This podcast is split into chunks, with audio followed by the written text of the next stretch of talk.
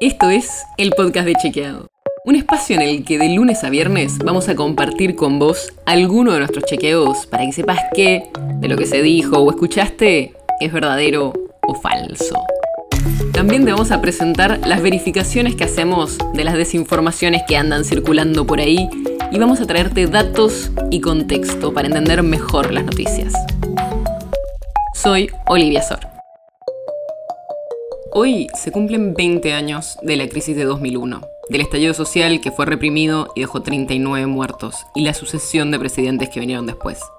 Y en el episodio de hoy queremos contarte cómo evolucionaron algunos indicadores, qué pasó en el país en estos 20 años. Y arranquemos por un indicador clave, la pobreza. En el peor momento, a principios de 2002, llegó a ser de alrededor del 65%. Y después empezó a bajar, hasta 2010, cuando se empezó a estancar esa baja. Y a partir de ahí fue subiendo y bajando hasta 2019, cuando empezó a subir de nuevo y ahora estamos en un 40%.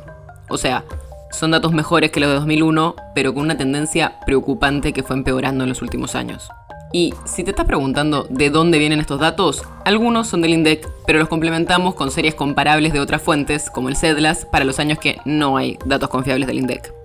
Muchos de los indicadores sociales muestran tendencias parecidas, como el desempleo o el salario de los trabajadores formales. Un momento muy crítico en la crisis de 2001 y 2002, una baja después que se estancó y volvió a empeorar, aunque en ningún caso llegando a los niveles de 2001.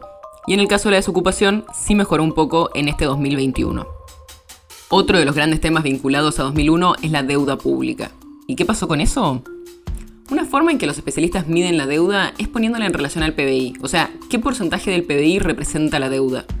Y en 2002 esa relación llegó al pico de 166% del PBI. Y después cayó hasta llegar al 39% en 2011. Y desde ahí fue subiendo nuevamente con un salto importante en 2018. Ahora está en el 91% del PBI. ¿Y qué pasó con la seguridad en todo este tiempo? Uno de los indicadores que se toma para medirla es la cantidad de homicidios que hay en relación a la población.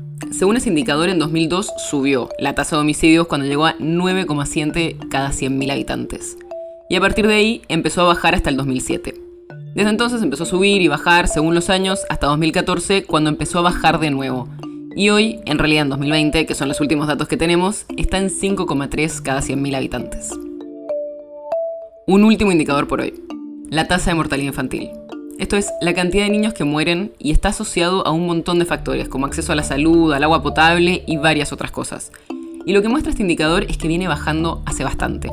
No es algo constante, hay años que sube un poco, pero para darte una idea, en 2002 era de 16,8 cada mil niños que nacían y en 2019 fue de 9,2. Ya sé, fueron un montón de números y si querés verlos en vez de escucharlos, podés entrar a chequeado.com donde están presentados con una serie de gráficos de estos y otros indicadores relevantes.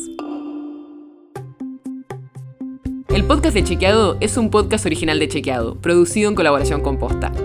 Si tienes una idea, algún tema del que te gustaría que hablemos en un próximo episodio, escribinos a podcast.chequeado.com. Y si te gustó este episodio, seguinos en Spotify o en tu app de podcast favorita y recomendanos a tus amigos. Si querés más información sobre esto o sobre otros temas, entra a chequeado.com o sumate a nuestras redes. Soy Olivia Sor.